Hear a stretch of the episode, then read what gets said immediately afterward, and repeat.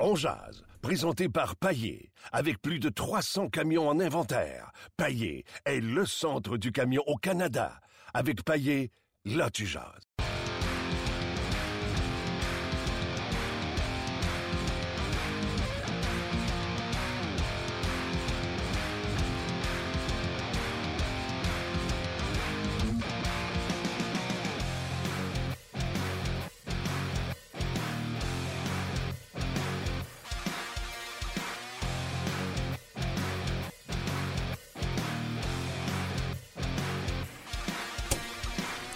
Bonjour et bienvenue à On Jazz, édition du 27 mars 2017. Martin Lemay avec vous en compagnie de Luc Danseau. Vous devrais-je dire, Monsieur euh, Trophée James Norris, euh, défenseur par excellence. Euh, C'est personne qui t'a dit ça. grand là. défenseur du tournoi Bell qui avait lieu la semaine dernière. C'est pour ça que Luc s'était absenté.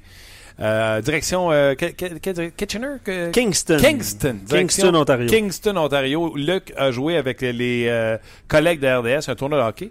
Et euh, ma foi, ils ont gagné ce tournoi. Dans le groupe A, à part de ça, euh, Luc Dansereau, que j'aime appeler Tom Pyatt, euh, a joué du grand hockey. De même que son collègue, producteur de, du 5 à 7, M. Pierre Fortier, qu'on m'a comparé à quand même un joueur très efficace de la Ligue nationale de hockey, bloquant beaucoup de lancers. Bref, euh, ce duo de défenseurs a été euh, tout simplement sublime pendant que quelques joueurs euh, s'occupaient de l'attaque. Et euh, félicitations, Luc. Ben merci, c'était bien amusant, c'est un tournoi de belle. Euh, moi, c'est la première euh, fois que j'allais à cette, euh, cette édition de ce tournoi-là, mais ça existe depuis, euh, je pense, je veux pas exagérer, là, mais je pense que c'était la 30e édition, quelque chose comme ça. Arrête, Non, non, je, je te le dis, je pense que c'est ça. C'est pas, pas, pas une blague, j'ai rencontré des gens de Montréal, ça faisait 14-15 ans qui allaient à ce tournoi-là. Mais euh, ça a été bien amusant, puis on l'a emporté. On a remporté euh, quatre matchs consécutifs pour euh, remporter cette finale A. Ben, merci. C'est important de jouer au hockey, pas juste en parler. C'est important de. OK, aujourd'hui, on va parler d'Andrei Markov. Euh, pourquoi? Grosse performance encore une fois, samedi face au sénateur d'Ottawa. Deux buts, une passe, à passer proche pour le tour du chapeau. Ça aurait été le fun, hein, il me semble. Qu'André Markov max au tour du chapeau. Il y a plein de choses à se demander dans le cas d'André Markov. Je l'ai dit plus d'une fois. Euh, dans le cas d'André Markov, un peu comme Carey Price. Tu lui donnes un crayon, tu lui donnes, euh, tu lui donnes un crayon, tu lui donnes un papier qui est son contrat, puis tu lui dis garde, euh, pense tu nous fais confiance, on te fait confiance. Tant que tu veux jouer au hockey, ça va se passer à Montréal avec des contrats d'un an à chaque fois. Euh, pourquoi? Parce que s'il prend sa retraite, etc., tu sais comment ça fonctionne dans le cas de la Ligue nationale de hockey. Fait qu'André, à toi, parce que de toute façon, ne sois pas inquiet. C'est pas Beaulieu qui va prendre ta place. C'est pas euh, Davidson. C'est pas Emlyn. Puis même si Sergachev réussit à se tailler une place avec le Canadien de Montréal, il n'est pas prêt de prendre la place de euh, André Markov, à moins que du jour au lendemain, il se réveille un défenseur de 19 ans qui est numéro 1 dans l'équipe, comme l'a été Zach Werenski avec les Blue Jackets de Columbus. Je l'aime, Sergachev, mais je suis pas prêt à dire ça dans son cas à lui. Bref, tout ça pour dire que Markov, là, c'est un contrat en blanc. Puis euh, je pense que même Markov va dire, ben, tu sais, il fait 5 750 000 cette année.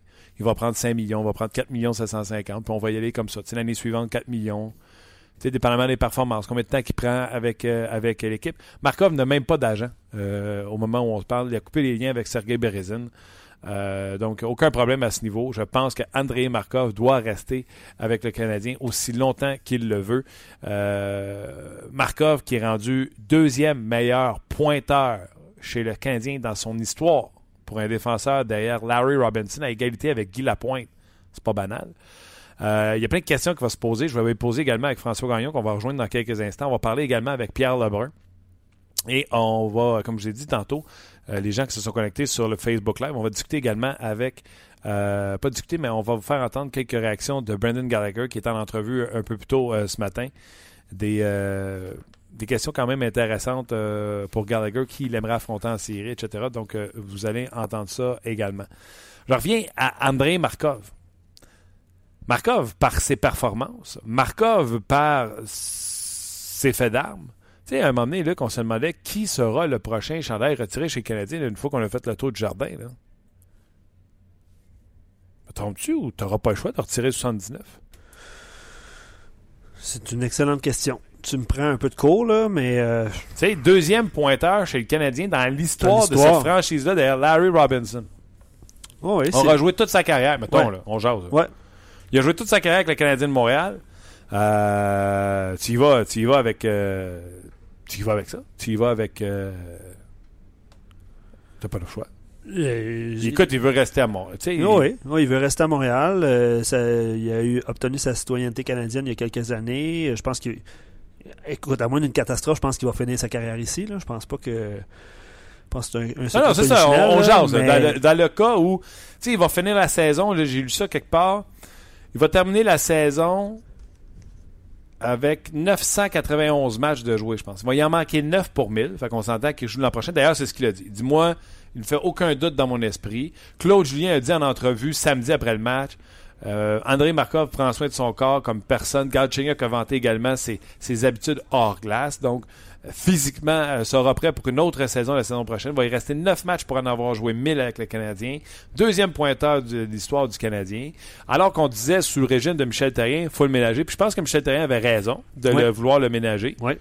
Il joue avec euh, Weber, cette, euh, ce- cette paire de défenseurs-là, joue contre les meilleurs à chaque soir. Pas de problème là. Aucun. D'ailleurs, j'ai, euh, minute, je vais regarder, je les ai encore sur mon ordi. J'ai regardé des statistiques ce matin. Euh, Tu sais, C'est sûr qu'il est en perte de vitesse, on s'entend. Il n'est pas aussi rapide qu'il était. Je pense que ça n'a jamais été sa ouais, grande mais Guy force Carbonneau non l'a plus. dit, c'est ça. Il l'a jamais C'est ça, exactement. Euh, Markov, euh, le deuxième pour les minutes jouées depuis. Regarde ça, j'ai sorti depuis le 1er mars, ok, depuis la date limite de transaction. En termes pour les minutes jouées, deuxième chez Canadien, derrière chez Weber à 22 minutes 13. Quand même, 22, c'est pas 25, c'est pas 26, c'est pas 27. 22, c'est quand même convenable. Il est premier, si je ne me trompe pas, pour les pointeurs chez les Canadiens avec 8 à égalité avec Gard Chenyok depuis le début du mois de mars. Meilleur pointeur du Canadien. Ouais, c'est sûr que ces trois points en fin de semaine a fait, a fait grimper sa fiche, mais quand même. Tout, tout, tout. 8 points, c'est 8 points. Oui, oui, non, je suis d'accord, d'accord. mène l'équipe avec un plus 8 en compagnie de Shea Weber. Tout ça depuis le, mois- le début du mois de mars. Est-ce que c'est depuis qu'il a été jumelé à Weber ou euh, on n'a pas la date de. Ah, je me Des duos de défenseurs? Je sais qu'il avait laissé, euh, Claude Gilles avait laissé les duos de défenseurs in- intacts. C'est pas longtemps, par exemple, après son arrivée qu'il a changé. Je pense que c'était avant le 1er mars qu'il avait Donc, c'est ça, peut-être mi-février. Quand Claude Julien est arrivé, c'était le 14 février. Ouais, Donc, euh, ben il y a eu le bail. tu sais, Le 14, c'était un mardi. Fait que 15, 16, euh, 17, euh, 18, le premier match contre Winnipeg, il passe ça. 19, 20. Euh, il en a joué quelques-unes. vers la fin du mois de février, on a mis Markov avec, euh, avec, euh, avec Shea Weber. Ouais. Mais n'empêche que Markov, tu sais-tu quoi? Je vais parler également de Galchenyuk tantôt. Markov, est-ce que c'est normal qu'il ait plus de lancers au but qu'Alex Galchenyuk? Cette saison, Là, là, depuis le 1er mars. depuis le 1er mars? Ben non, c'est sûr que non. Il a plus de lancers au but que Radulov. Tu me diras, Radulov a manqué trois matchs, je vais te dire, t'as- t'as raison. Il a plus de tirs au but que Thomas Pekanik. C'est un défenseur. Mhm. Je pense que euh, c'est un message. Euh, Galchenyuk doit tirer euh, plus souvent. Galchenyuk a été limité à 12 minutes. On va parler 11 minutes 51 pour être précis. On va parler également avec euh, François Gagnon dans quelques instants. Euh, on vous invite, d'ailleurs, les gens qui sont sur le Facebook, on jase, on vous invite à faire le transfert. Là, vous pouvez rester là, ça nous fait plaisir. Vous nous voyez à Bin. Euh, mais immédiatement après l'entrevue avec François Gagnon, venez avec nous sur le podcast. Vous allez attraper l'entrevue avec euh, Pierre Lebrun en direct aujourd'hui. Pierre qui va nous parler euh, des retombes du ACC, du Air Canada Center. Il est allé assister à l'entraînement. Là, Frederick Anderson a, pratiqué ce matin. On aura des nouvelles fraîches à ce sujet-là. Anderson, vous avez vu qu'il s'est blessé en fin de semaine. S'il avait dû s'absenter, puisqu'on prévoit qu'il ne ratera pas beaucoup de matchs s'il a pratiqué ce matin, s'il avait dû s'absenter pour une longue période, ça aurait pu être catastrophique. Un peu comme chaque équipe qui euh, perdrait son gardien but numéro un à la veille des séries éliminatoires, on s'entend, le Canadien perd Carey Price, le Canadien est dans le chenoute. Euh, Ottawa euh, également. Puis je m'amusais à faire la liste des équipes s'ils perdaient tous. Columbus perd Brobovski, ils sont dans la crotte. Même chose pour. Nomme-les toutes. Tu sais, Washington, là, Grubauer, euh, c'est pas ça. Peut-être les Rangers, tu sais, avec Andy Ranta qui pourrait s'en sortir. Euh, on a fait la preuve le temps que Henrik Langvis euh, s'est blessé. François Gagnon, salut! Salut Martin. T'as manqué un bon début de show. Ah ben écoute, excuse-moi, là, j'étais en train de. Il fallait Non, que j'envoie mon texte pour rds.ca, puis euh, j'avais de la misère à finir. Viens, Là, c'est fait. Gêne-toi pas, t'as le droit, puis on va inviter les gens à aller te lire absolument. Je te disais que tu avais manqué un bon début de show parce que je parlais d'Andrei Markov. Il a connu une gros, un gros match, oui, hier. Je te dirais, c'est Samedi. Euh, ouais, samedi, excuse-moi.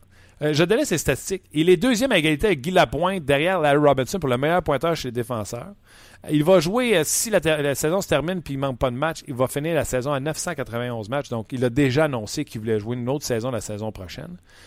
André Markov, François, je te le pose demain, fat net, là. Il va finir deuxième pointeur de l'histoire des Canadiens chez les défenseurs. Plus de 1000 matchs.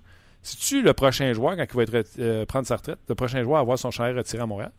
Son chandail retiré, je te dirais que c'est certainement euh, le premier depuis longtemps euh, qui va soulever des passions par rapport à la décision qui va être rendue. Plus que Sakou Koivu, même si Sakou Koivu a peut-être été un, un joueur qui a marqué beaucoup plus le Canadien.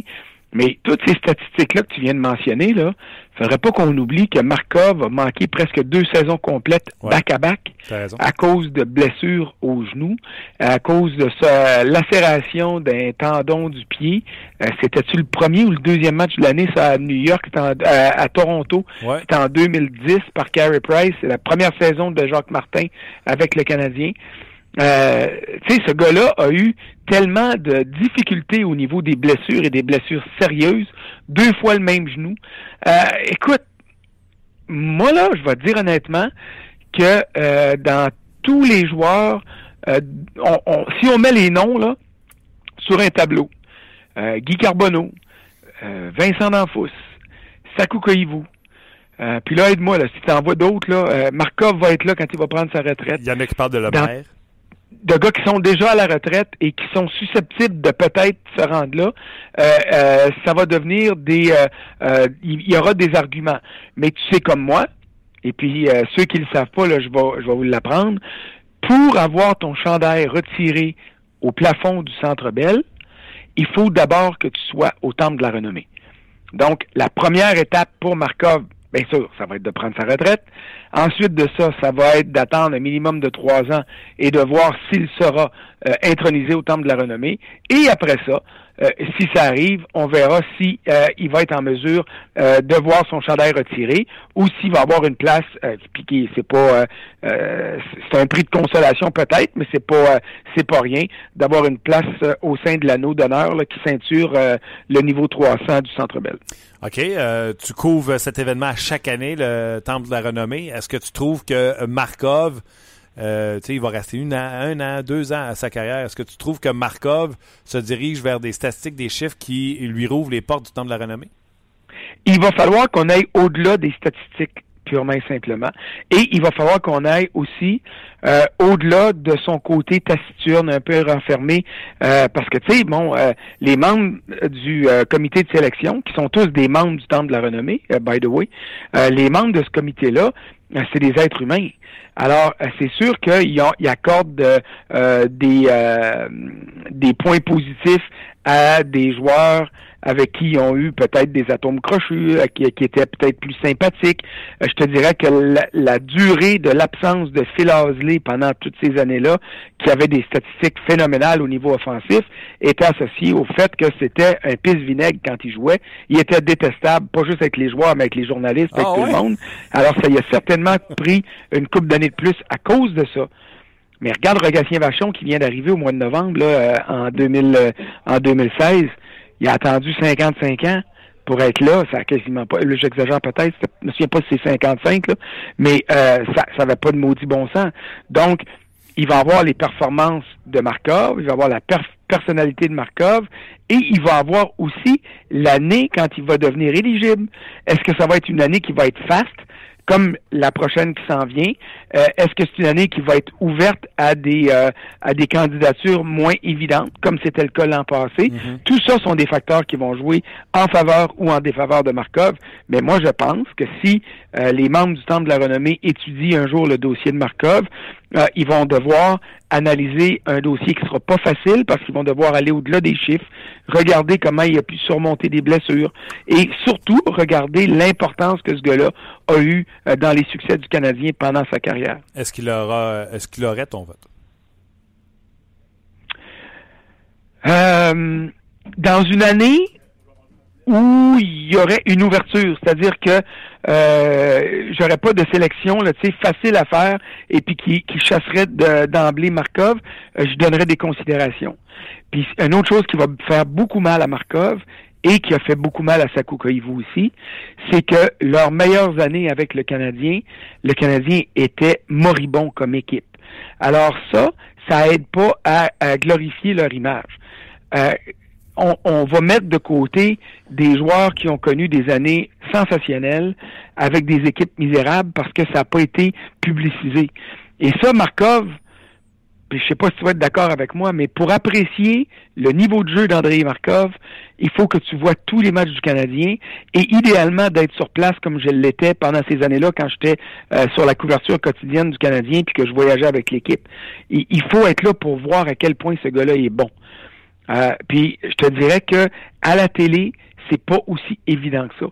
Puis dans le vestiaire, ça ne l'est pas non plus parce que euh, s'il y a un gars, il n'y a pas un gars plus plate que, que, ben, peut-être que Weber est dans cette catégorie-là, mais disons que ces deux gars-là euh, se font la lutte dans la catégorie de je vais en dire le moins possible aux journalistes. Ah non, puis tu sais, c'est pas eux autres là, qui seraient les parfaits candidats pour euh, une pancarte opération aux parents secours là, parce que non, non, puis, puis ça leur enlève rien, en fait, de qualité de personne puis de qualité de joueur. Là. Ah c'est simplement qu'ils sont moins à l'aise avec les euh, avec les journalistes. C'est ça. Plusieurs écrivent sur notre page, les gars, euh, pas de pas de coupe.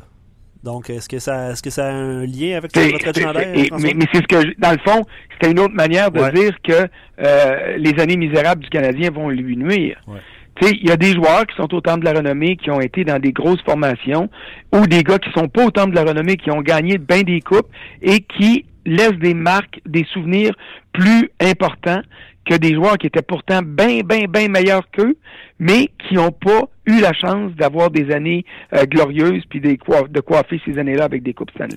Je parlais également des émissions. Euh, j'ai pris les statistiques depuis le 1er mars. Meilleur pointeur de l'équipe depuis le 1er mars euh, avec 8 euh, points à égalité avec Galchenyuk. Il est le deuxième pour les minutes jouées et c'est pas si dramatique que ça. Depuis le 1er mars, ce gars-là, il a une, moyenne de 22 minutes 13 par match. Moi, je pense ça que c'est... Claude Julien ne l'aura pas mis un surménage sur lui, même s'il joue sur la première paire avec Weber. et même en termes de lancer, puis on reviendra au dossier Galchenyuk, il a même plus de lancers au but que Alex Galchenyuk, ce qui est un non-sens dans, mon, dans, dans, dans, le cas de Galchenyuk. Ben, c'est sûr, mais c'est parce que Galchenyuk passe trop de temps avec la rondelle, puis c'est la raison pour laquelle il y a tant de misère avec ses coachs. C'est parce que euh, au lieu de faire un jeu, il en cherche un autre, puis il en invente un autre, puis il finit par perdre la rondelle parce qu'il se ramasse tout seul contre trois gars. Mais garde ça. Ça va venir avec la maturité. Là, ça, c'est parce que tu sais, il y a Galchenyuk qui est agile, il y a le talent, il y a des habilités, il y a la vitesse, mais des fois, euh, à un moment donné, va au plus simple. Et c'est ce que Markov peut faire avec son expérience. Mais euh, je veux revenir sur ce que tu as mentionné par rapport au temps d'utilisation. Markov, au sein d'un premier duo avec Weber, considérant qu'il a manqué un bout de calendrier à cause de sa blessure, moi j'ai pas de trouble avec ça. Et d'autant plus que maintenant, au niveau de ses minutes totales, il va en avoir un avantage numérique. Et ça, je veux dire, on l'a vu samedi, là, le retour de Markov à la pointe, c'est la meilleure nouvelle pour le Canadien depuis le retour en santé de Carey Price. Là. Euh, c'est un gars important, c'est un gars qui est immensément important, Markov, pour l'avantage numérique. On l'a tassé parce qu'on a essayé plein de choses. On l'a mis au sein euh, de la deuxième unité. Mais là, à un moment donné, là, c'était comme prouvé par l'absurde, là. Puis j'ai fait l'exercice dans mon texte de vendredi soir, de samedi soir après le match. Tu sais, partons avec Sheldon Souré, allons avec Marc Streit, hmm. allons avec Marc-André Bergeron, allons avec Jim Wisniewski, puis rajoutons deux, puis trois, puis cinq, puis dix autres, là. Les gars qui ont marqué des buts en avantage numérique avec des lancers frappés, euh, décochés sur des tirs, sur réception d'une belle passe, la passe, elle venait de qui? La passe, elle venait de Markov. Elle est venue de Matthew Schneider pendant 7-8 parties, 10 matchs quand il est venu en renfort à la fin d'une saison. Là. Mais à part de ça, c'est toujours venu de Markov. Fait que, tu sais, là, les essais, on les a faits, on a fait des tests. Maintenant, j'espère qu'après avoir prouvé par l'absurde, on va garder Markov là et puis qu'on va lui donner le plus de minutes possible en avantage numérique, parce que ça, ça va être un gage de succès pour le Canadien. Oui, tu aurais pu rajouter euh, Kovalev quand il était dans l'autre de son cercle.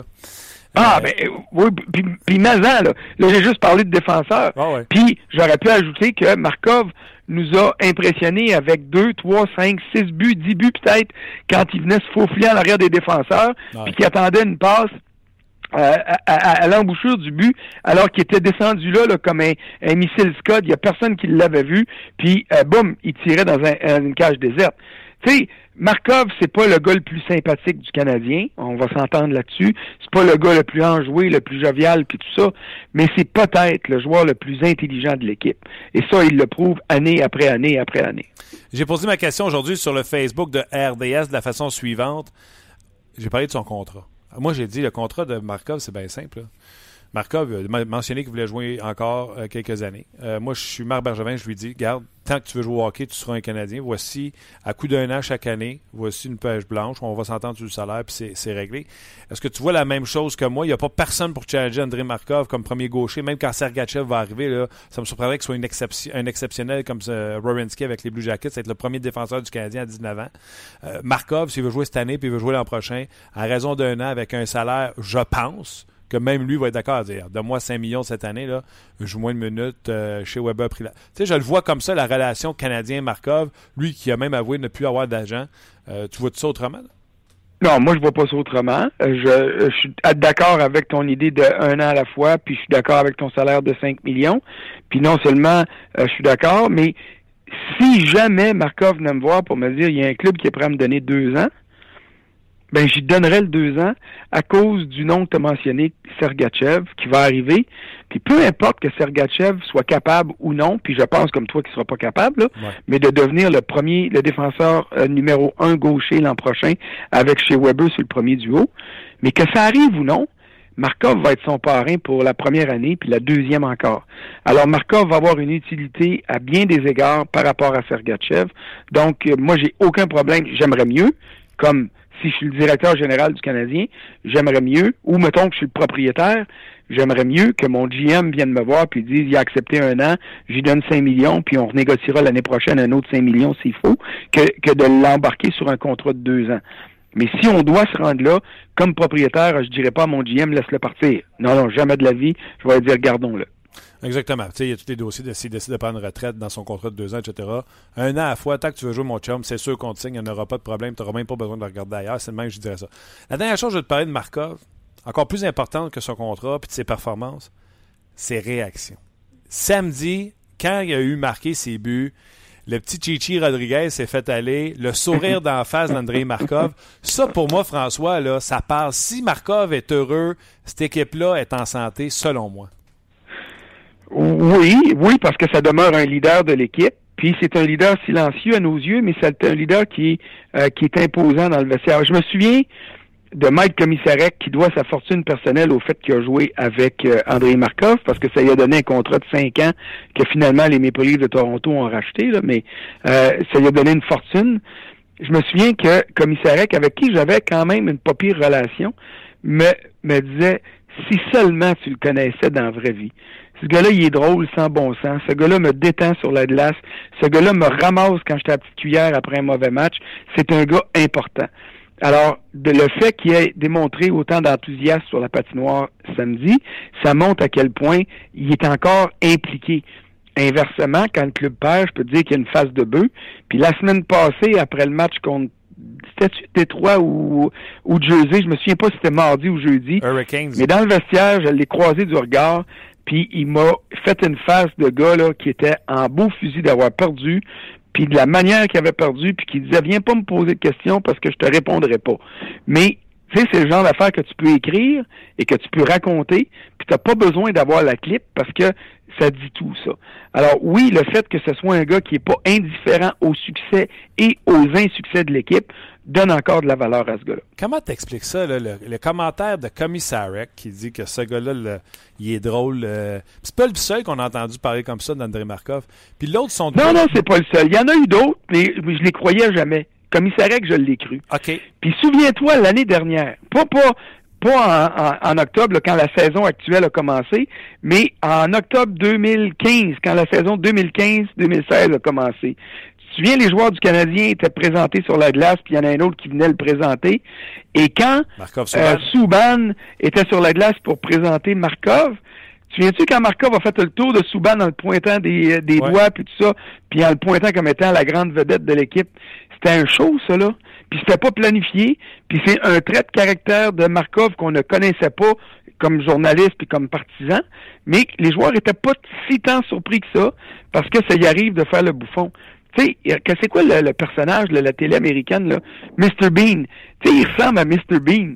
Mr. Bean, il dit jamais un mot puis il nous fait rire. Ça, il parlera plus. Peut-être que Markov à ce côté-là, euh, je le sais pas, il camoufle très bien, là, mais il reste que, euh, je te dirais que les commentaires de Commissarek sont pas uniques par rapport à ça. Ils sont pas nombreux, je suis d'accord avec toi, mais ils sont pas uniques. Non, puis euh, tu sais, il y a eu le fameux bec sur le casse à, Souban. Euh, oui, oui, oui. Il y a eu des moments, mais ce que j'allais dire, c'est comment t'expliques, puis c'est pas le premier commissaire qui disait des bonnes choses sur André Markov, mais tu les as entendus, les, les autres joueurs, les anciens, qui disaient « Oui, il m'avait jamais dit bonjour euh, Oui, je le sais. Puis c'est vrai, puis, euh, puis je suis pas surpris, puis c'est peut-être le côté, c'est peut-être parce que c'est un Russe, puis un Russe de, de la vieille garde, là, pas des, les nouveaux Russes qu'on voit dans la Ligue nationale. Il faut pas oublier qu'il approche plus de 40 ans qu'il vient de passer à trentaine. Là. C'est, alors, c'est, c'est un... C'est old school. oui, c'est old school, puis je te dirais que c'est c'est peut-être les deux facettes d'une personnalité. Là, tu sais, euh, on n'est pas toujours pareil, toi puis moi, à tous les jours. Il y a des jours qu'on est plus enjoué, il y a des jours qu'on l'est moins. Euh, puis euh, quand ça va bien, c'est plus facile d'être souriant, comme il l'a prouvé samedi après son deuxième but. En passant, là, ça garde note sur le deuxième but, là. m'a dire une affaire, la rondelle rentrait presque autant, sinon autant qu'un tir de chez Weber. Là. Euh, le numéro 79, là, il était en arrière au complet de la rondelle là-dessus. Fait que c'est toutes des indications, ça, pour moi, qui, était, qui est heureux de revenir au sein de l'avantage numérique. Puis un gars comme ça, comme euh, comme Markov, quand il est heureux, il va te donner des meilleures performances que quand il est malheureux, ça c'est certain. Je suis d'accord. OK, le dossier est clos pour euh, Markov. Radulov. Radulov, tu l'as vu à l'antichambre. Deux points seulement depuis le début du mois de mars, deux points en huit matchs. Un, as-tu des inquiétudes euh, par rapport à, son rendement? Je sais que vous bon, posé Je viens d'envoyer mon texte sur rds.ca, là, puis le titre, là, c'est, je pense que je te l'avais dit la semaine passée, je me suis servi de ça, là. Euh, la coqueluche a la coqueluche. sais. Radulov, là, il a été blanchi dans 13 de ses 16 derniers matchs. Ça, c'est pas normal. Ça, c'est inquiétant. Mais pour moi, il y a des explications qui sont claires. Puis on en a parlé en début de saison. Puis j'avais des appréhensions. Puis je te disais, Martin, Radulov, il va frapper le mur à un moment donné pendant l'année. Quand? Je le sais pas. Avant les fêtes, en janvier, en février, en mars, je le sais pas. Mais il va frapper un mur, c'est normal à cause de ses huit saisons dans le KHL et des différences de calendrier. Il a frappé le mur. Là, je suis pas sûr qu'il a passé le mur complètement, mais samedi à l'antichambre, il nous a dit euh, je me sens mieux, euh, je joue mieux. Et on, il a dit on vient de jouer un meilleur match. Les points sont pas là, mais j'ai besoin de retrouver ma confiance. Puis quand ça va repartir, je suis, convaincu que les choses vont se replacer. J'avais assis à ma droite euh, sur le plateau de l'antichambre un gars qui était convaincu et presque convaincant. Alors je me dis, une fois que le mur est passé, il faudra voir comment il va revenir. Maintenant, pourquoi ce mur-là? Ben c'est simple. Puis sur le texte que j'ai envoyé, je décris la saison que Radulov aurait eue avec le CSK de Moscou, le club de l'armée rouge, son équipe dans la KHL, comparativement au calendrier du Canadien cette année. Et puis, avec le CSK, il y aurait eu 33 jours de congé forfaitaire d'une saison qui commence à la fin août et qui finit le 18 février. Il aurait joué, il aurait eu une journée de congé de plus entre chaque match qu'il en a avec le calendrier du Canadien. Puis samedi, il m'a regardé puis il a dit T'as raison.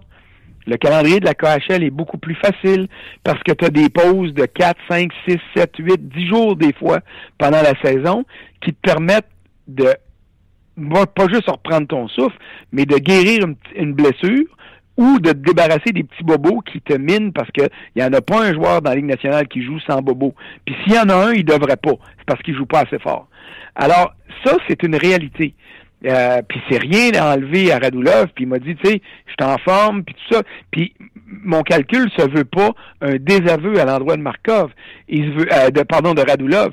Il se veut juste un portrait de la, de la réalité, de la situation qui est normale.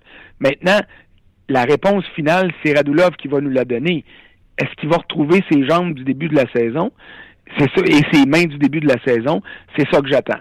Et c'est ça qui va déterminer s'il va avoir un contrat de deux ou trois ans l'été prochain ou s'il va être capable d'obtenir un contrat de cinq, de six ou de sept ans de la part d'une autre formation. En vous écoutant, Denis Gauthier, à un moment donné, il a abordé la discussion de le plaisir de jouer à Montréal, etc. Je me suis dit, la prochaine question, ça va sûrement être sur son contrat ou euh, ses désirs de rester. Est-ce que vous avez eu le temps d'effleurer la discussion, que ce soit à l'antenne ou à l'extérieur de la caméra? Ben, il, il voulait pas parler de contrat comme tel. Bien Moi, je persiste à te dire que euh, ce qui est sorti la semaine passée, puis je dis pas que c'est faux, là. Euh, je dis pas que c'est faux que l'agent a demandé 8 ans, mais si cet agent-là a demandé 8 ans, ben moi je dirais à Radulov, change d'agent tout de suite, parce que, tu sais, il mettra pas de pression au Canadien en exigeant un contrat que seul le Canadien peut donner il n'y en a pas d'autres équipes que le Canadien qui peut donner 8 ans. Fait que moi, si je suis Bergevin, je dis à l'agent, ben, retourne chez vous, là, puis on se reparlera parce que c'est sûr que moi, je te donnerai pas 8 ans, puis j'ai aucune raison de te donner 8 ans parce que tu n'auras pas plus que 7 nulle part ailleurs. Mm-hmm. Puis, by the way, je mettrai ma main dans le feu, puis l'autre dans l'acide, que euh, le Canadien ira pas sur les paramètres d'un contrat de 7 ans, et puis qu'à la lumière de ce qu'on voit depuis un mois, un mois et demi, euh, les équipes vont être plus prudente avant d'offrir un contrat à long terme à Radulov. Donc ça, ça va aider les chances du Canadien de pouvoir lui donner un contrat qui va être riche en millions, mais un peu plus pauvre en années.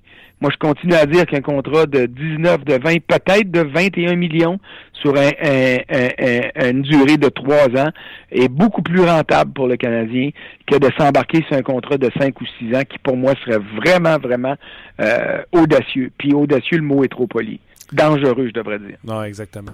Euh, OK, écoute, j'avais un autre super bon sujet. On a-tu le temps? Toi, as-tu le ben, temps, François? Si tu veux, j'ai le temps, moi, là. là. Garde écoute, je mets des gants blancs, là, je me monte ça jusqu'aux épaules. OK? Euh, je t'ai parlé de sa production là, de lancer depuis le mois de mars, moins de lancer qu'André Markov. À ses trois derniers matchs, il est moins 3. Au dernier match, il a joué 11 minutes 51.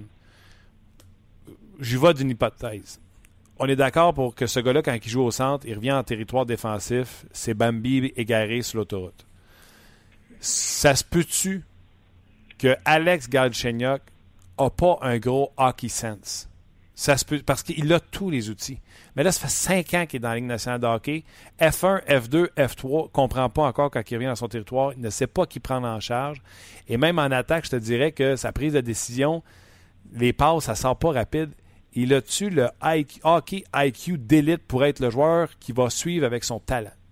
Ben, moi, je pense pas qu'il ait ce IQ hockey-là pour être un joueur de centre d'élite.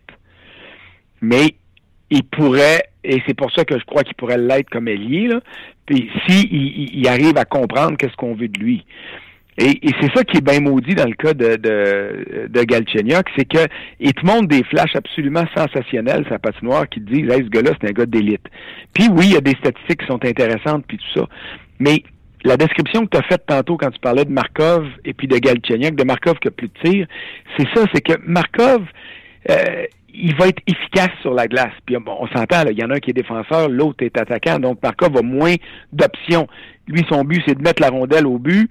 Euh, S'il y a un retour, quelqu'un va pouvoir en profiter. Tu sais, ça, c'est relativement simple. Du côté de Galchenyuk, il se complique la vie. Il essaye de trop en faire. C'est comme si il va nous éblouir d'une fois, puis là, ben là, je vais vous en remettre un peu plus, puis là, il perd la rondelle. Hmm. C'est son manque d'efficacité. Pardon. Mais quand ça fonctionne, c'est tellement beau, c'est tellement emballant que tu te dis Waouh, on veut voir ça tout le temps. Et puis c'est là où je trouve que ce gars-là manque de maturité et c'est là où il devra gagner vraiment euh, à court terme parce que ça va lui, ça va coûter cher. Là. Il s'en vient cette année en renégociation de contrat. Pour la première fois, il a droit à l'arbitrage. Lui, il veut la Lune, là mais il n'a pas encore prouvé qu'il méritait la Lune. Et c'est là que j'ai hâte de voir comment ces négociations-là vont se dérouler entre le Canadien et Galchenyuk. D'après moi, c'est le contrat le plus difficile euh, que euh, Marc Bergevin va avoir à négocier cet été. Je te dirais que ça va même être plus difficile que le contrat de Radulov. Oui, la première fois, j'ai l'impression qu'il va y avoir un débat autour d'un contrat depuis, souviens-toi, le, le litige qui avait lieu entre José Théodore et le Canadien de Montréal à l'époque exactement, puis ça avait coûté une bras une, un bras et une jambe là, aux Canadiens. Si je me souviens bien, ça avait été euh, quelque chose autour de 6 millions de dollars par année sur un contrat à long terme. Alors, euh, puis on l'avait fait pour éviter l'arbitrage. On a fait la même chose avec Piki Souban euh, quand on lui a donné le très long contrat, parce que le Canadien avait peur des conséquences d'aller en arbitrage euh, avec un gars comme Souban. Tu sais, on est allé, mais on n'a pas attendu la décision finale. Alors, dans le cas de Galchenyuk, si on fait la même chose puis qu'on vit avec les conséquences d'une décision arbitraire, euh, ben euh, ou arbitrale, je devrais dire, pardon, euh, on va on va se retrouver euh, avec les possibilités que ce soit le début de la fin pour Galchenyuk à Montréal. Puis pour moi, ce serait pas une bonne nouvelle. Si le Canadien doit perdre Galchenyuk, que ça se fasse dans le cadre d'une transaction de hockey qui permettrait aux Canadiens d'offrir à un club de la Ligue nationale un très bon joueur de hockey en devenir et d'obtenir en échange un joueur d'égale valeur au moins. Puis si Marc Bergevin a la main heureuse, d'obtenir quelqu'un qui sera encore meilleur. On l'espère. Hey François, j'invite les gens à te lire. C'est facile à trouver. Quand la coqueluche a la coqueluche. C'est assez clair. C'est assez clair. Merci beaucoup, François. Salut, bonne journée. Bye bye. François Gagnon du RDS.ca qui couvre les activités du Canadien de façon euh, quotidienne. Ah, je m'étais pris juste trois sujets. Ça va. Avec toi et François, ça va Ouais. bien? Ah non, écoute, euh, c'est toujours bien agréable de jaser, mais j'ai vu que beaucoup de gens ont également euh, réagi. Les gens qui sont sur Facebook Live, euh, cliquez sur le lien en haut de la vidéo pour venir nous rejoindre sur On Jase. On va aller bien sûr regarder ce qui s'est passé à l'entraînement et Pierre Lebrun sera avec nous également demain que Brandon Gallagher. Donc, venez nous rejoindre sur le podcast On Jase.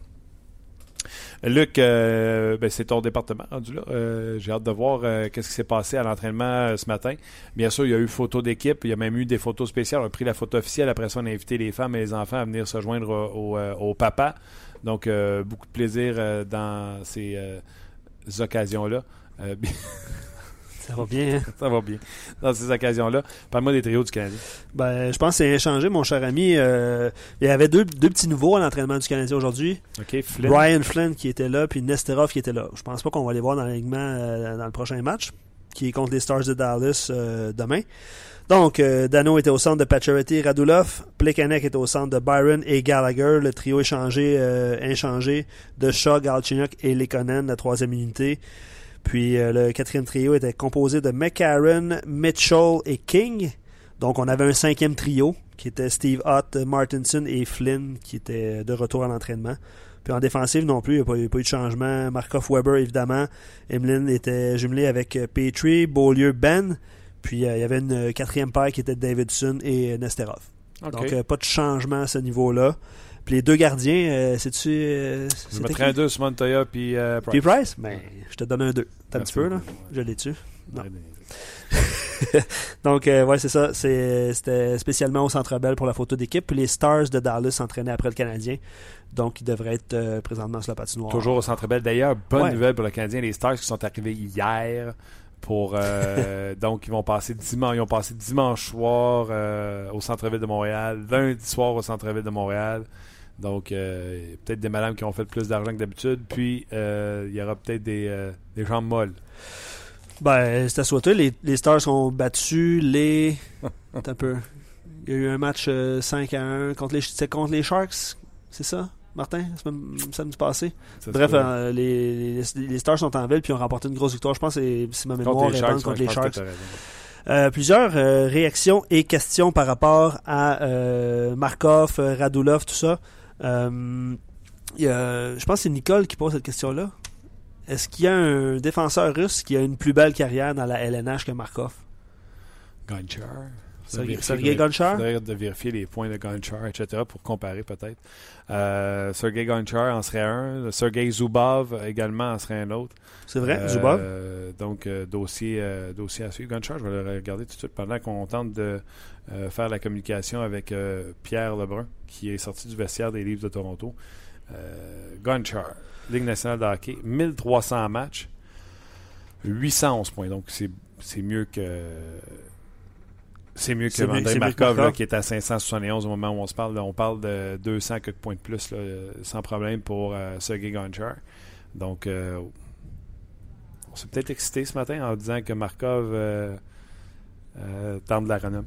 Ouais, non, non, c'est ça. Il y avait beaucoup de réactions sur, euh, sur notre page Facebook qui disaient Bon, tu sais, les gars, exagérez pas, là, Ah ouais? tant de la renommée. Mais. euh, Parce que si tu veux retirer son chandail, c'est ce que François disait, il faut que ton chandail soit. faut que tu sois membre du temps de la renommée.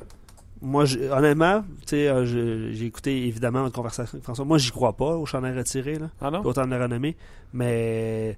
C'est comme un peu euh, two-face, au début, tu faisais. Ah, non, mais tu me, tu me compares avec euh, Tom Pyatt, là, mais honnêtement, là. Oui, Tom. J'ai adoré, j'ai toujours adoré André Markov parce que je suis à la base un défenseur, donc merci Tom Pyatt, mais non je me compare pas à Markov, au loin de là. J'ai toujours admiré sa vision du jeu incroyable, mais je sais pas, je, crois, j'y crois comme pas. Peut-être ça va arriver, là, mais j'y crois pas. OK. Dans quelques instants, on va s'entretenir également. On va faire jouer des extraits de l'entrevue avec Brendan Gallagher, mais avant, on va y rejoindre Pierre Lebrun à Toronto. Allô, Pierre? Allô, allô, comment ça va? Ça va, ça va très bien. Est-ce qu'on peut dire la même chose des livres de Toronto? Est-ce qu'ils vont mieux? Oui, un peu un peu soulagé aujourd'hui euh, chez les Leafs. Mike Babcock qui vient d'annoncer il y a à peu près 20 minutes la, nouvelle que ça peut l'arrêt de long terme pour euh, Frederick Anderson avec sa blessure au du corps. Alors euh, on respire un peu mieux chez les Leafs. euh, il jouera pas demain, par exemple. Curtis McElhaney va commencer le match contre les Panthers. Mais on parle euh, le jour le jour, selon Babcock, et même Anderson lui-même qui nous a parlé. Alors, si quelqu'un joueur est blessé, pour vrai, euh, ou sérieusement, l'église euh, ne le met pas devant les caméras.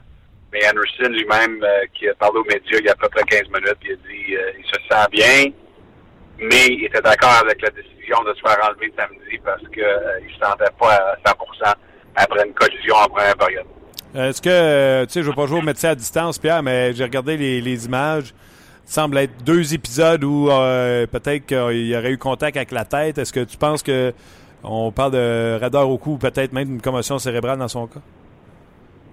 Ben, c'est sûr que ça, c'est la raison que le protocole a fonctionné samedi, c'est qu'à cause de, la collision avec la tête. Est-ce est qu'il y a une commotion cérébrale? Ça, on ne le sait pas. Il euh, n'y a pas personne qui, a annoncé ça. Les ils ont sûrement le haut du corps. Mais la seule raison que tu, que tu peux te faire enlever d'un match, par le docteur des Sabres, parce que le, docteur des Leafs n'était pas au match samedi, c'est à cause du protocole. Mais à travers du protocole, c'est quoi ta, c'est quoi ta blessure dans le fond, ça c'est, toujours euh, euh, difficile à prédire. Mais euh, c'est sûr que c'est dans la région de la tête ou le cou. comme j'ai dit, j'ai demandé à Anderson est-ce que tu est-ce que tu étais fâché quand tu t'es fait enlever? On se rappelle il y a quelques semaines que Mike Smith était absolument fâché qu'on l'a d'un match à cause du protocole, parce que lui, il a dit qu'il n'était pas placé. Mais dans le cas d'Anderson, il va dire non, c'est bien correct, euh, je te pas à 100% puis euh, c'est très bien de prendre des, euh, précautions. Une, euh, une, bonne réponse d'Anderson dans cette situation-là. Et comme j'ai dit, le fait qu'il nous a parlé aujourd'hui, le fait aussi qu'il a pris à moitié de l'entraînement avec l'équipe, c'est dur à voir que ça serait une blessure à long terme. Mais même s'il manque seulement le match de demain et qu'il revient jeudi, s'il se sent mieux euh, durant la semaine, chaque match c'est important pour les Leafs. Hey boy, ouais. C'est très, euh, très proche dans leur situation euh, euh, pour faire des séries. Alors chaque match est important. Tellement. Euh, écoute, euh, un autre sujet, puis je vais revenir sur la course aux séries. Autant euh, dans l'Est, puis dans l'Ouest, c'est plus une course interne parce que je pense pas qu'il y a plus personne qui peut venir s'introduire dans cette course-là. On va revenir après. Il y a un sujet qui revient semaine après semaine qu'on discute ensemble. C'est le numéro 87, c'est Nick Crosby.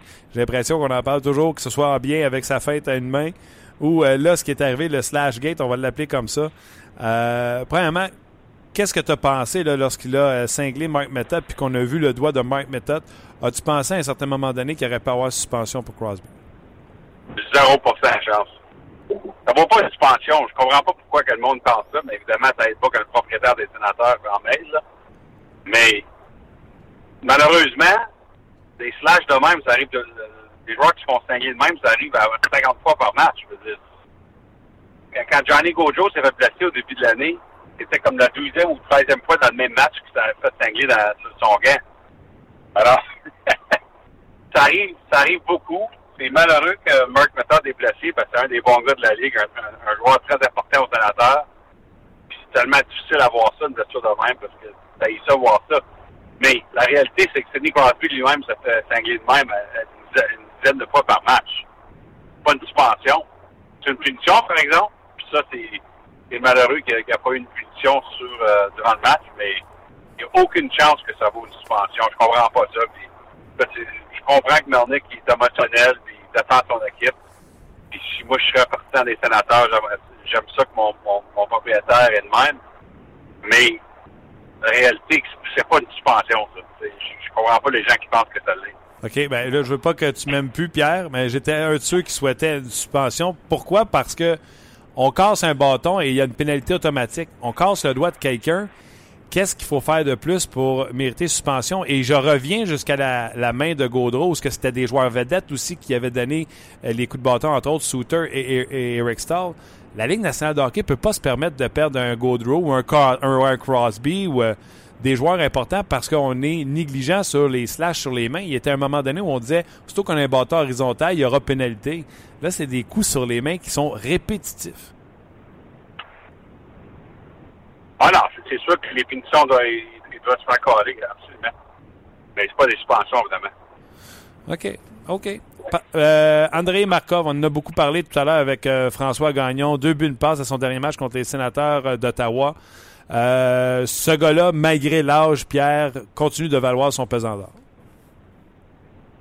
Je t'ai manqué quand tu as dit non, je m'excuse, euh, Martin. Euh, André Markov qui a marqué deux buts, une passe. André Markov, encore une fois, samedi, a bien performé. Oui. Oui, je suis content, je l'ai dans mon pot. suis content. oui, puis écoute, c'est intéressant parce que Markov, c'est un gars dans, dans les dernières années qu'on dirait euh, devient fatigué durant la série hein, avec l'âge. Il est tellement un joueur important pour le Canadien. C'est impossible à remplacer. Je me demande si ça va être peut-être euh, à son bénéfice le fait qu'il a été placé cette année et a manqué un peu de hockey. Moi, il m'a l'air d'un joueur qui a beaucoup d'énergie présentement. Puis c'est peut-être bon pour lui d'avoir manqué ça. Euh, c'est sûr, tu peux jamais te faire placer on dirait peut-être que ça va aider le Canadien finalement euh, dans ses fonds d'énergie, ce gars-là, que peut-être ne sera pas le même joueur qui est fatigué à la fin des séries, comme on l'a vu souvent durant les dernières années. J'adore, euh, j'adore ce que tu dis, Pierre. Euh, un, tu parles de son énergie. Tantôt, je parlais avec François à quel point il avait l'air enthousiaste sur la patinoire. Tu as vu ses célébrations, lui qui est un homme de glace normalement. On sait également du côté personnel que ses petits garçons sont avec lui maintenant, 7 jours sur 7. Je pense que ce bonhomme-là est, fondamentalement heureux quand il dit Moi, je veux rejouer ici l'an prochain, puis je veux pas jouer ailleurs qu'à Montréal. Je pense que tous les ingrédients sont réunis dans la vie de Markov. Il est heureux, il aime la direction que l'équipe. Claude Julien, je pense que c'est un coach pour qui il a beaucoup de respect. Il est de retour sur l'avantage numérique. Je pense que tout est là pour que ce gars-là soit de bonne humeur et heureux. Absolument. Évidemment, dans, sa situation, ça fait du sens pour le Canadien d'attendre, parce qu'avec le repêchage d'expansion, il n'y a vraiment pas d'avantage euh, tes, joueurs autonomes sans compensation avant le repêchage d'expansion, parce que là, ça donne un autre gars que tu dois protéger. C'est sûr que la communication avec, euh, avec le joueur et l'agent est importante. Euh, tu sais, regarde les Sharks de San Jose, juste pour un exemple, on n'a pas signé Joe Thornton à ce point-ci. Puis je sais pas pourquoi ils le feront avant le repêchage d'expansion, parce que ça leur donne aux Sharks une chance de protéger un autre joueur au lieu. parce que les joueurs autonomes, ils n'ont pas besoin d'être protégés. Alors, dans le cas de Markov, je pense qu'on va faire du sens d'attendre après la saison de, se parler, puis évidemment d'attendre après le repêchage d'expansion pour essayer de signer pour vrai. Tu parles des Sharks de San Jose, Pierre. Euh, deux victoires seulement leurs dix derniers matchs. Le Wild a trois victoires et dix défaites à ses treize derniers matchs. Quelle est la quelle équipe est sur la plus grosse glissade présentement? Laquelle glissade t'inquiète le plus?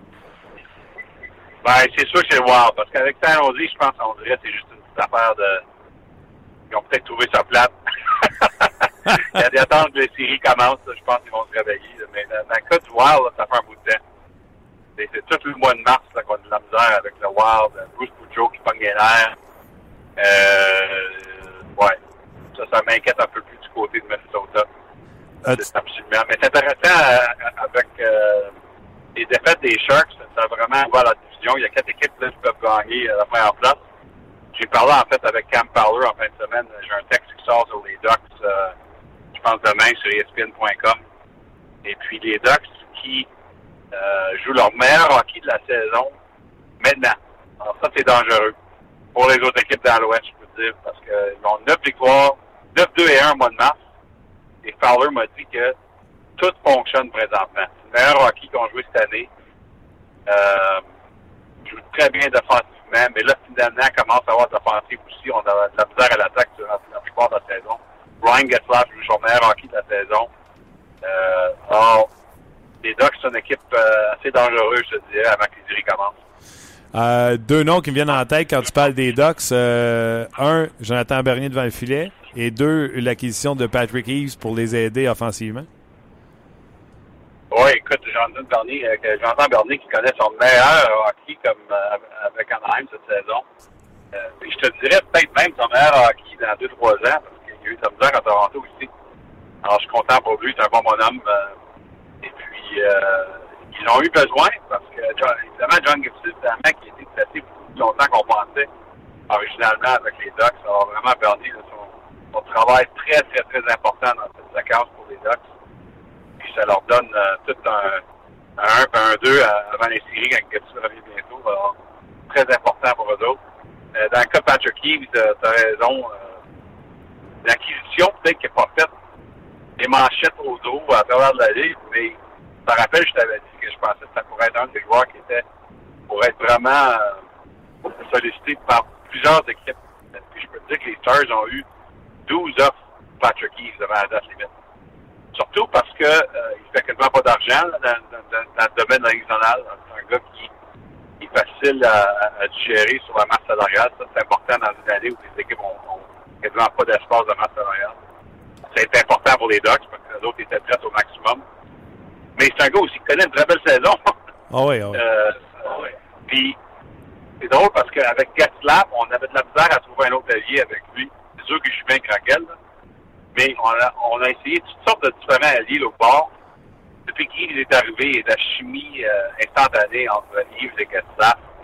Euh, les deux ont été incroyables de soir contre les Rangers. Alors ça, c'est l'autre chose importante parce que là, as la ligne de Gatslap qui partout. Euh, la ligne de Ryan Kessler avec Silverberg et Cogliano, c'est après toute la saison qui sont, sont spéciales, cette ligne-là. Là, ça, ça, ça, te laisse la chance d'avoir Corey Perry sur une troisième ligne. Quand même assez intéressant.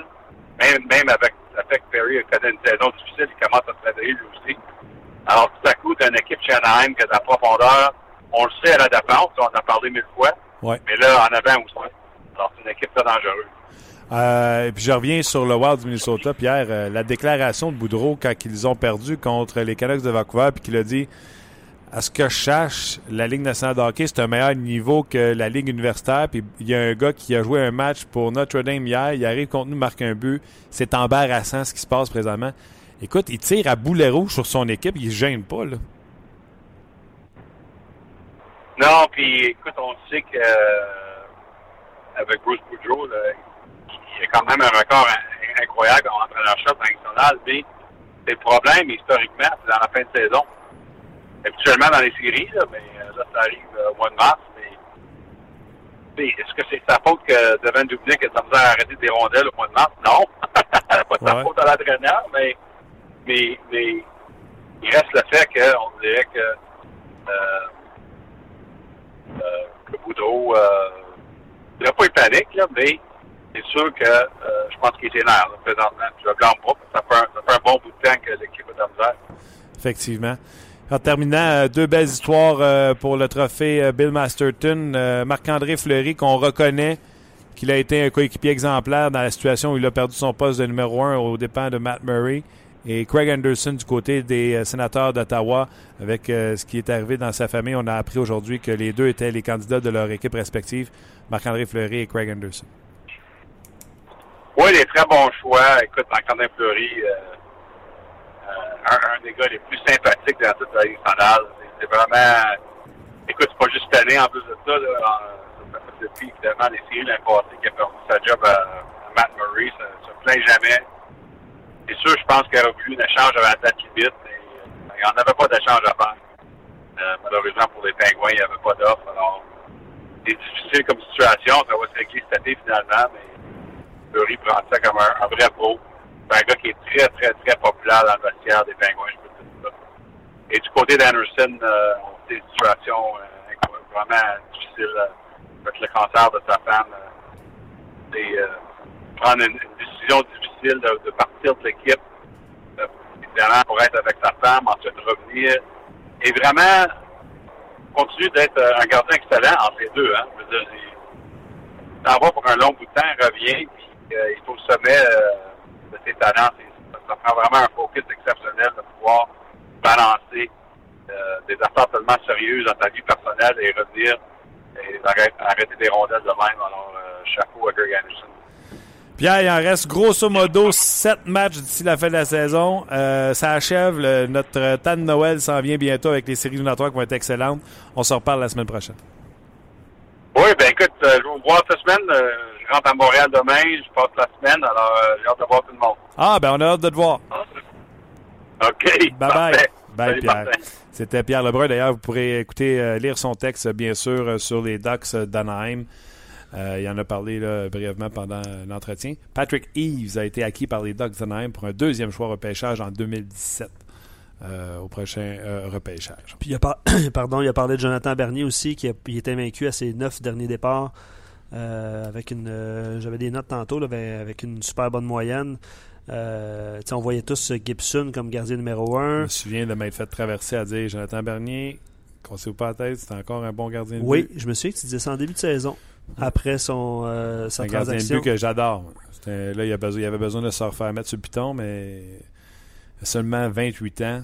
Euh, j'adore euh, Jonathan Bernier. Puis euh, même quand ça allait mal, je le dis. Puis je vais, je vais saluer, je vais en profiter, Martin, pour saluer mon euh, un entraîneur qui s'appelle Stefano Lani, qui est entraîneur personnel de Jonathan Bernier, puis qui a passé la fin de semaine avec lui à Anaheim ce week-end. Puis euh, je pense que c'est ça. Il l'a récompensé avec des victoires. J'avais des extraits de Brendan Gallagher à vous faire entendre. Je pourrais pas vous les faire tous entendre, mais je vais vous en faire entendre quelques-uns. Puis euh, le premier, je vais vous faire entendre, c'est au sujet de l'avantage numérique, parce que je pense que c'est important. Il y a deux, trois réponses qui ont été, euh, non pas des clichés, mais des euh, choses qui sont intéressantes.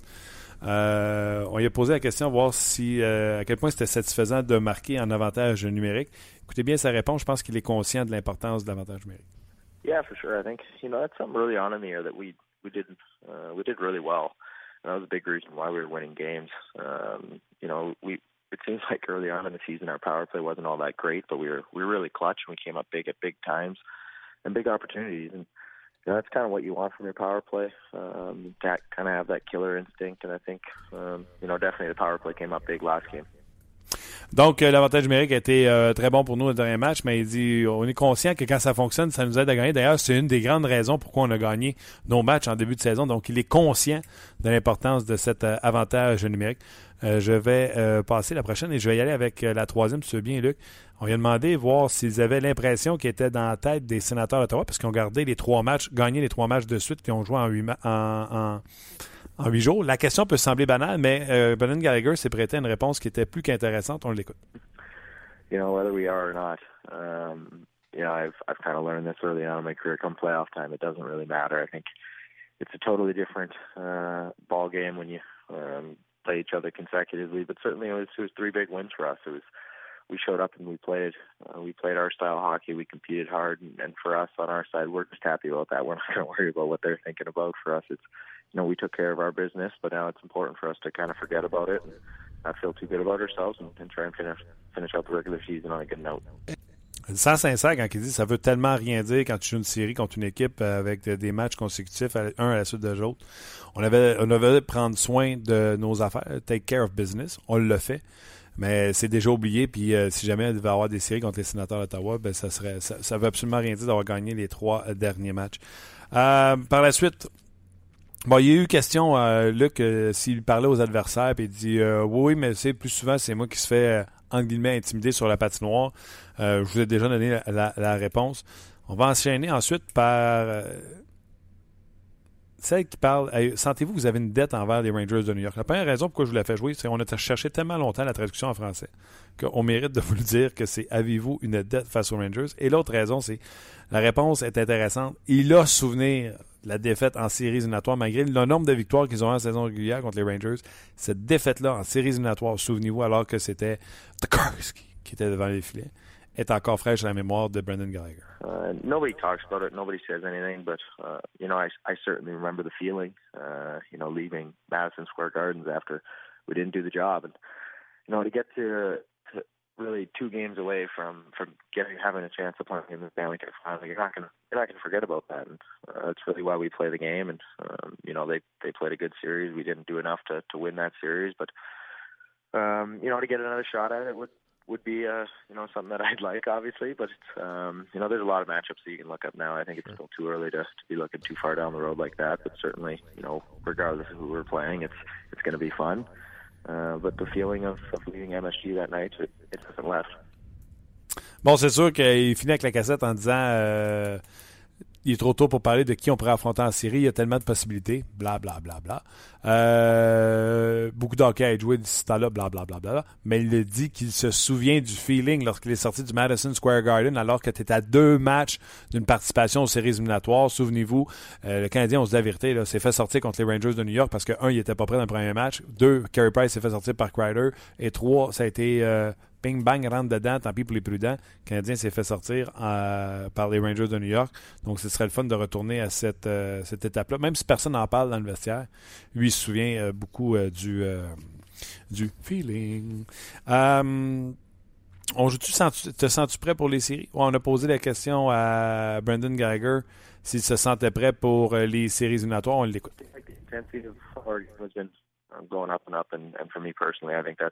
That suits my game well. Um, you know, I'm I'm pretty happy where it's at right now. I'm pretty happy with you know the way the team's playing. So I think um, you know you use these games for what they have left and, and to feel a little bit better as you go along. But I think if they were to start today, I think we'd be ready. Ah oui, on va aller être euh, prêt pour euh, les séries éliminatoires, surtout la façon que l'équipe euh, joue euh, présentement. Et la dernière question qu'on lui a demandé, ben, bien sûr, c'est au sujet de Andrei Markov.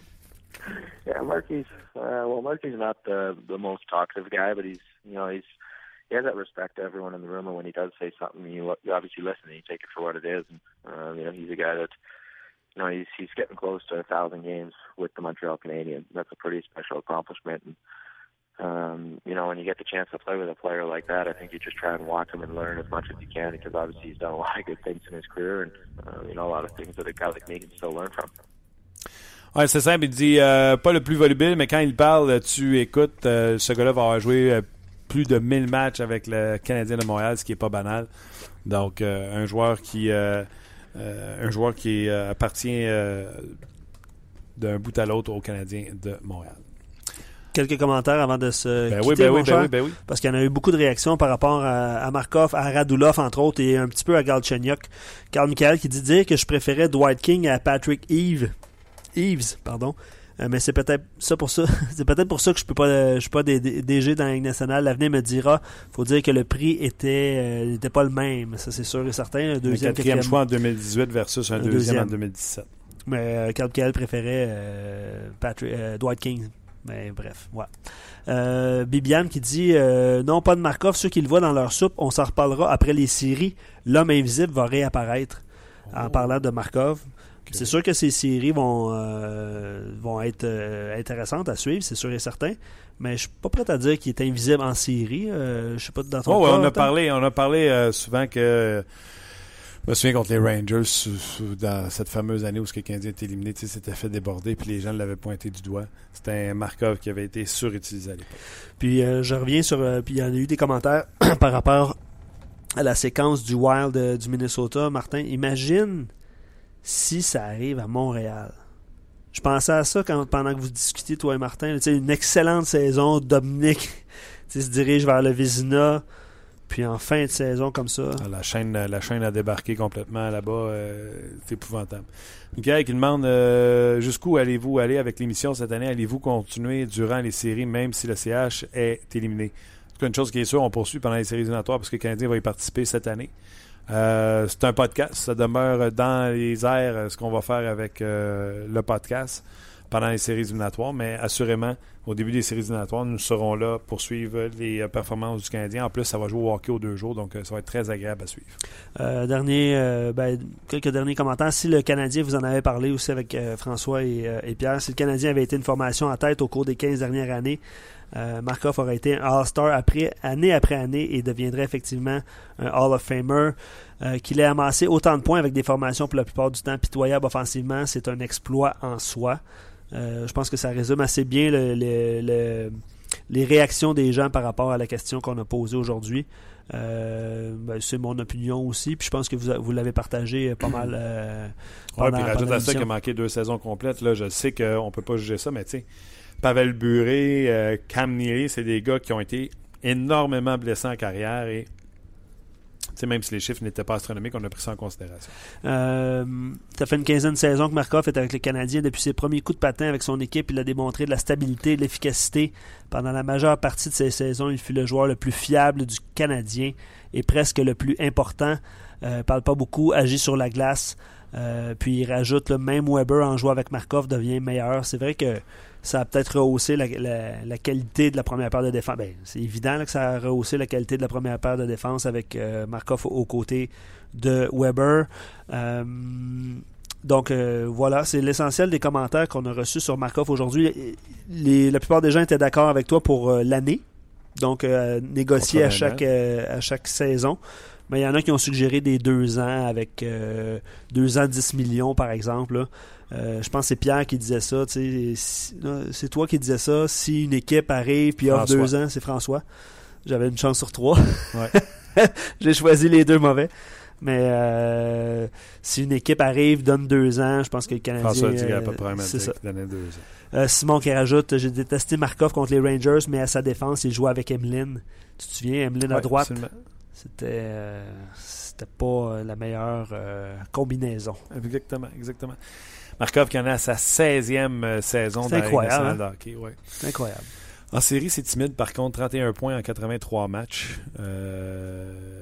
Deux points à ses dernières séries éliminatoires. la saison d'avant, 10 en 17, 1 en 5, 4 en 8, 4 en 12, 1 en 6, 2 en 10. C'est pas la production offensive est moins là, mais tu sais, souvent. Euh, puis c'est sûr que Markov, c'est pas un joueur physique non plus. Là. Il y a peut-être une autre façon de mesurer son, euh, son apport euh, en série, mais oui, c'est vrai que les points sont moins. mais, moins de points au tableau. Effectivement. OK, un gros merci à toi, Luc. tu, tu as été... un bon retour, hein? Ah oui, bon, retour, Bon retour, bon retour. J'essaierai de trouver le pendant de Tom Pyatt à la défensive pour pouvoir t'identifier. Bonne chance. Merci. Tu as 24 heures pour y penser. OK. Un gros merci à vous d'avoir été là encore une fois. Merci également à notre commanditaire GM Payet. On se rejase demain alors que ce sera jour de match entre le Canadien et les Stars de Dallas. Bye bye tout On jase vous a été présenté par Payet. Avec plus de 300 camions en inventaire, Payet est le centre du camion au Canada. Avec Payet, là tu jases.